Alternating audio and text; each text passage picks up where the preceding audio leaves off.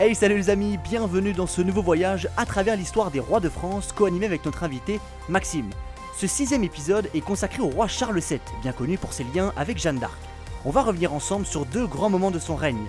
D'abord sur le contexte sulfureux de son arrivée sur le trône, puis sur la fin de la guerre de Cent Ans dont il est un acteur majeur aux côtés de Jeanne d'Arc. Allez, c'est parti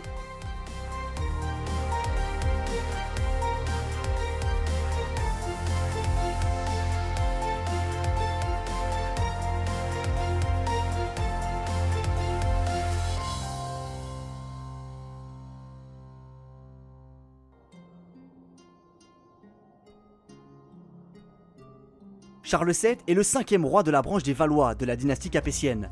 Il est roi de 1422 à 1461. Son règne marque un tournant dans l'histoire de France, tant au cours de la guerre de Cent Ans, opposant anglais et français, que dans les conflits de succession du royaume de France. Surnommé le Victorieux, son règne est indissociable de la vie de Jeanne d'Arc, en ce que les deux protagonistes sont les héros de la fameuse bataille d'Orléans. Mais avant ça, revenons un peu en arrière. Pour appréhender les différents conflits de succession et les enjeux diplomatiques qui se déroulent sous le règne de Charles VII, il convient de revenir au temps du règne de son prédécesseur et père, Charles VI. Ce dernier est tristement retenu dans l'histoire comme étant un roi atteint de folie, dont les crises étaient toutes plus terribles les unes que les autres. En 1404, ces crises de folie atteignent des proportions telles que c'est sa femme Isabeau de Bavière qui dirige réellement le royaume. Connu pour avoir de nombreuses fois changé d'alliance dans les guerres de comté en fonction de ses intérêts au XVe siècle, Isabeau de Bavière s'est notamment illustré lors de la crise de l'assassinat de Louis Ier d'Orléans. Bon, une petite remise en contexte s'impose. Plusieurs protagonistes sont présents à cette époque dans les conflits internes du royaume. Le conflit le plus important implique deux éminentes familles de l'époque dans le royaume, les Armagnacs et les Bourguignons. Nous l'avons dit, au début du XVe siècle, le roi Charles VI est dans l'incapacité de gouverner le royaume de France par lui-même, les ducs de Bourgogne, Philippe le Hardy et son fils Jean sans peur se trouvent dans une position plus que puissante. Ils sont à la tête d'un duché tellement puissant qu'il peut sans trop d'inconvénients se passer du royaume de France. De plus, ils ont les faveurs de la reine, en ce qu'ils sont à l'origine du mariage entre cette dernière et le roi. Pourtant, les ducs de Bourgogne convoitent bel et bien de garder sous contrôle le roi et son trône pour ne pas être accusés de comploter contre la couronne. D'un autre côté, le duc d'Orléans, Louis d'Orléans, va tenter de limiter ce pouvoir grandissant des Bourguignons. Afin de stopper leur avancée territoriale, il va acquérir le duché de Luxembourg en 1402 et progressivement limiter le nombre de partisans du duc de Bourgogne au sein du Conseil du roi. À la mort de Philippe le Hardy en 1404, le pouvoir d'influence sur la couronne est en train de changer de camp, bien que les Bourguignons restent encore bien en place dans le royaume. Voyant le pouvoir lui échapper, le fils de Philippe le Hardy, Jean sans peur, réagit de manière violente il invente des complots dont la véracité peine encore à s'établir.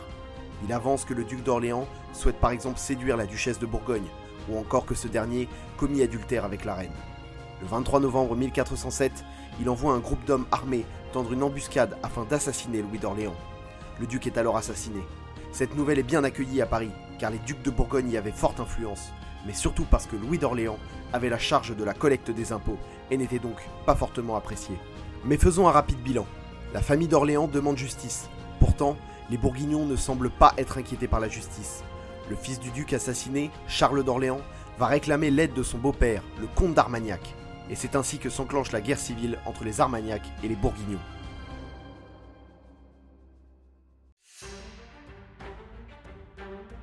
Les premiers sont fidèles au trône de France et au roi, ainsi qu'à son dauphin, futur Charles VII.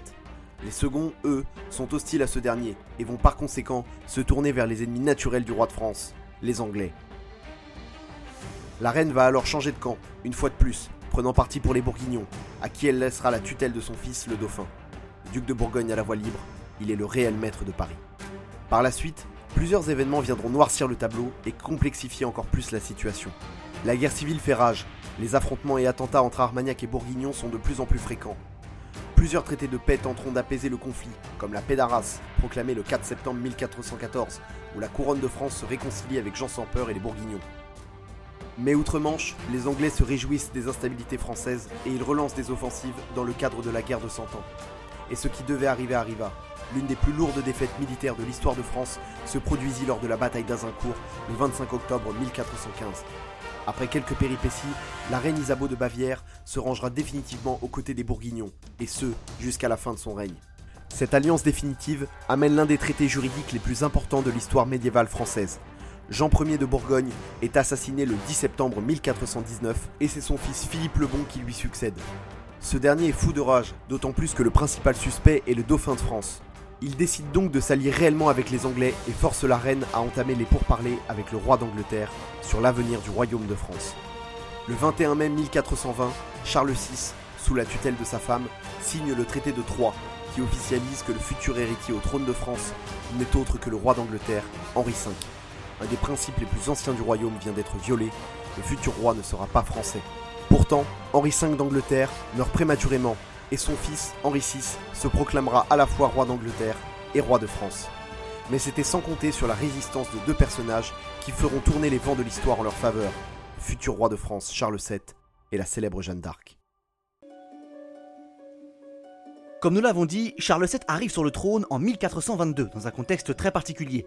La guerre de Cent Ans fait rage, mais ce coup-ci, elle est à l'avantage du royaume de France. Mais là, nous allons plutôt nous concentrer sur la fin de la guerre de Cent Ans, fondatrice du règne de Charles VII. Évidemment, vous vous en doutez bien, mais cet épisode n'aurait sans doute jamais existé sans une femme au charisme incroyable, la célèbre Jeanne d'Arc. Et ça, on va en parler. En 1429, sept ans après l'arrivée sur le trône de Charles VII, la situation est nettement meilleure pour les Français, mais l'équilibre reste fragile. Les séquelles du lâche et piètre règne de son père Charles VI le Fou se font encore ressentir. À ce moment-là, un homme vient rallumer la mèche. C'est Jean de Lancastre, duc du Bedford en Angleterre et fils d'Henri IV d'Angleterre.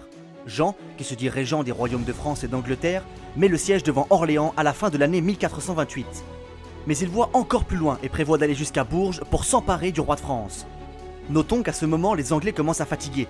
Ils éprouvent des difficultés en région parisienne et commencent à manquer d'hommes pour tenir les sièges. C'est pour cela que, menés par le duc de Bedford, les Anglais massent tous leurs hommes, soit environ 10 000 troupes, à Orléans pour y mettre le siège. Pour les troupes royales, la défaite est cinglante. Charles VII, qui d'ailleurs n'a toujours pas été sacré roi officiellement et qui est donc toujours considéré comme le dauphin de France, panique et ne sait plus quoi faire. Il est proche de céder et de rendre les armes devant des Anglais déterminés et agressifs. Mais c'est là que va intervenir une certaine Jeanne d'Arc qui va changer le cours de la guerre et sans doute le cours de l'histoire de France. Le 25 février 1429, la jeune femme part trouver Charles à Chinon où il s'était réfugié et lui demande audience. Elle lui prononce ces mots Gentil dauphin, je te dis de la part de Messire Dieu que tu es vrai héritier du trône de France. Jeanne n'a alors que 16 ans. Elle affirme avoir eu des visions qui lui ont donné l'ordre de sauver Orléans des mains des Anglais, puis de faire sacrer Charles VII roi de France. Dubitatif, le dauphin l'a fait examiner par des ecclésiastiques qui affirment être convaincus de sa sincérité. Jeanne d'Arc réitère alors sa proposition de, je cite, bouter les Anglais hors de France. Charles VII n'a guère d'autre choix, il accepte et la suite n'en sera que plus glorieuse.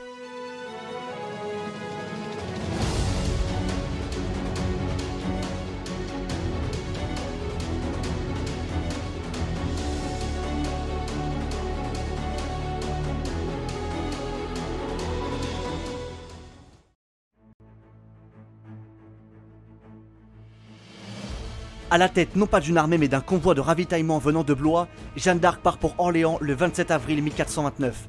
Elle est équipée d'une armure et arbore fièrement une bannière frappée de la fleur de lys sur laquelle on peut lire Jésus Maria. Le 29 avril, elle arrive à Orléans. Elle apporte le ravitaillement et rencontre son futur compagnon d'armes, Jean d'Orléans. Au départ, certains restent sceptiques, même si son arrivée insuffle un nouvel élan au sein de la population, il est encore difficile d'imaginer qu'une jeune femme, du haut de ses 16 ans, puisse délivrer la ville des Anglais qui ont déjà largement fait leur preuve au combat. Mais rien ne semble pouvoir arrêter Jeanne, animée d'une mission divine et d'une détermination sans pareille. La pucelle, comme elle s'appelle elle-même, envoie ses missives au commandant anglais qui tenait le siège. Au nom de Dieu, retirez-vous ou je vous ferai partir. Pour galvaniser les habitants, Jeanne défile pendant plusieurs jours dans les rues, arborant fièrement sa bannière. Le 4 mai 1429, les assauts commencent et rapidement, les Anglais sont dépassés. La hargne de Jeanne et des hommes qui l'accompagnent est trop forte. Après d'âpres combats auxquels Jeanne prend évidemment part sans hésiter, le siège d'Orléans est finalement levé le 8 mai 1429. Même si les hommes de Charles VII ont joué un rôle prépondérant dans cette éclatante victoire, il est fermement attesté que Jeanne d'Arc a, quasi à elle seule, permis de défaire les Anglais. Justement, après cet épisode glorieux de l'histoire de France, Charles VII va connaître un sort bien meilleur. Jeanne d'Arc ne compte pas s'arrêter à Orléans. Elle veut continuer sa chevauchée et repousser les Anglais le plus loin possible. Charles, encore une fois en manque d'alternative, accepte et suit Jeanne dans son épopée sans fin. Le 17 juillet 1429, le dauphin est sacré roi de France dans la cathédrale Notre-Dame de Reims. Le règne de Charles VII peut enfin réellement commencer.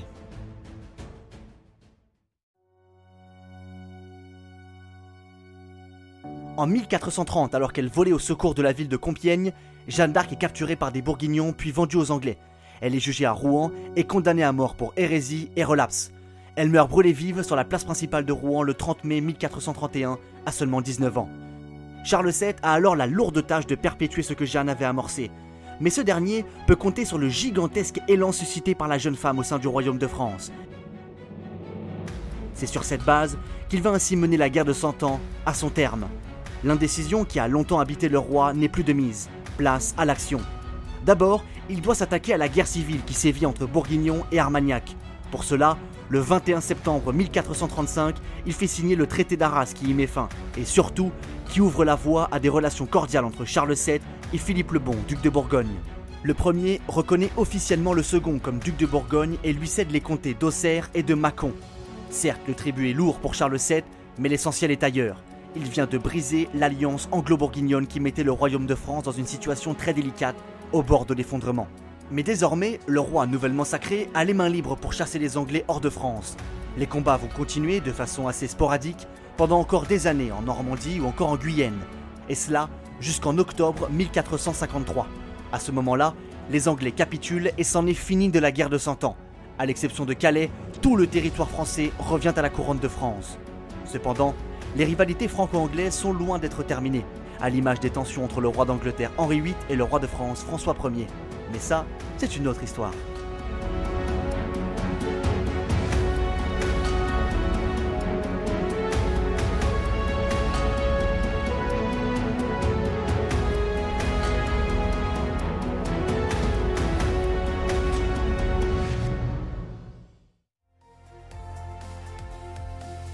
Les amis, j'espère que ce sixième épisode de notre série dédiée au roi de France vous a plu. En tout cas pour nous, ce fut un immense plaisir de faire ce beau voyage au cœur du règne de Charles VII avec vous. Je vous invite comme d'habitude à nous rejoindre sur la page Instagram de l'émission à travers l'histoire podcast ou sur Facebook à travers l'histoire tout court. Quant à moi, je vous quitte et je vous dis à bientôt pour un prochain voyage à travers l'histoire.